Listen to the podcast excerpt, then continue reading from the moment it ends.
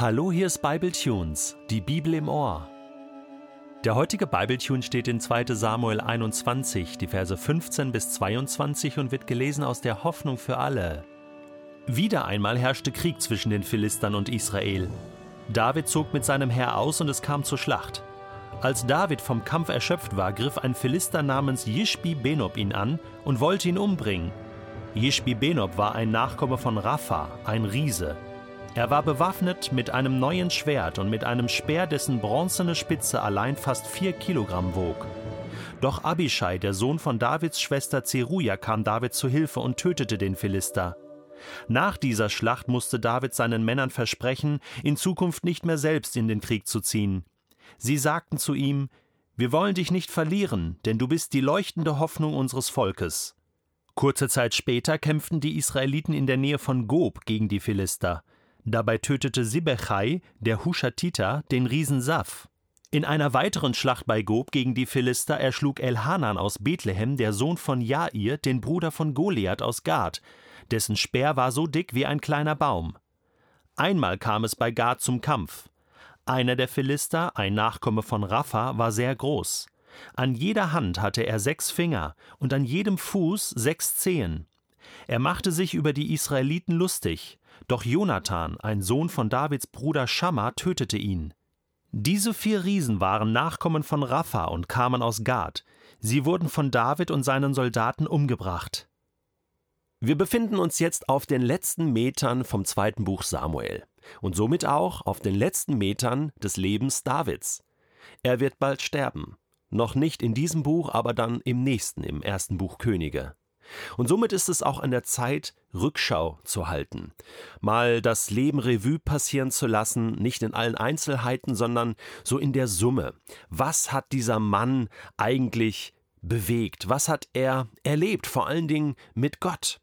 Und da ist jetzt der Fokus nicht so sehr auf seine Fehler gerichtet, sondern auf die guten Taten, beziehungsweise hier auf die Heldentaten.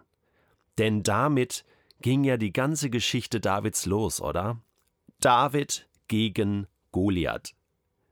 Und dieser famose, mutige und wichtige Sieg Davids gegen Goliath. Dieser Kampf und dieser Sieg war legendär.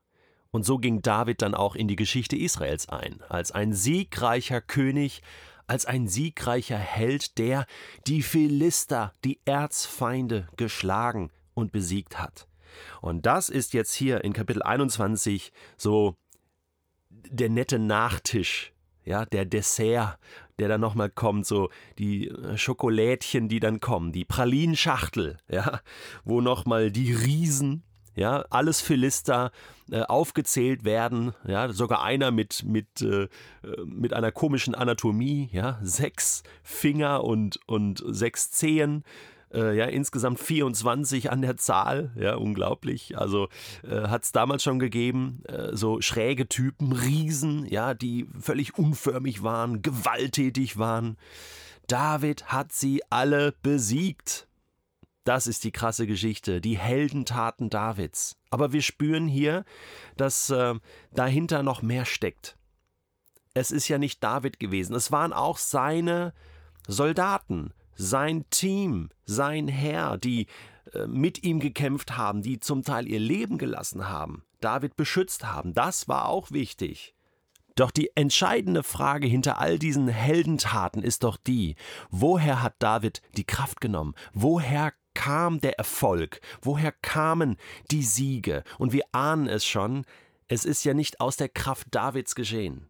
Es hat alles mit der Erwählung Gottes und mit dem Segen Gottes zu tun. Und es hat zu tun mit dem Vertrauen, das David hatte in seinen Gott. So hat er immer wieder Gott im Gebet gesucht, immer wieder in den Psalmen auch besungen und gebetet, Herr, wo bist du?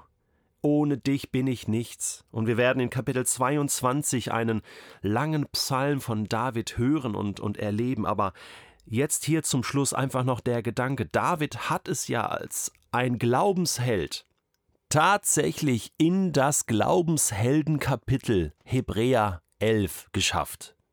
Ins Neue Testament. Da wird von Abraham erzählt, von Noah, von Mose, von all den großen Propheten.